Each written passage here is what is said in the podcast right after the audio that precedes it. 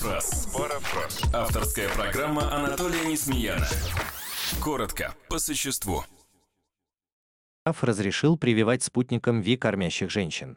Этот пункт убрали из перечня противопоказаний в инструкции к вакцине.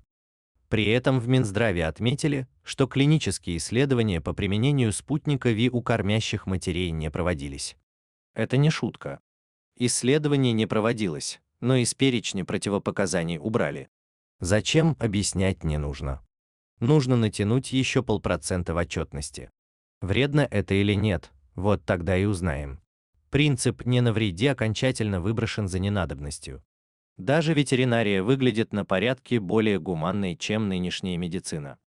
С чиновников спрос невелик, для них гуманизм – избыточная опция. Вопрос. А как отнесутся к новации врачи? Парафраз. Парафраз. Авторская программа Анатолия Несмеяна.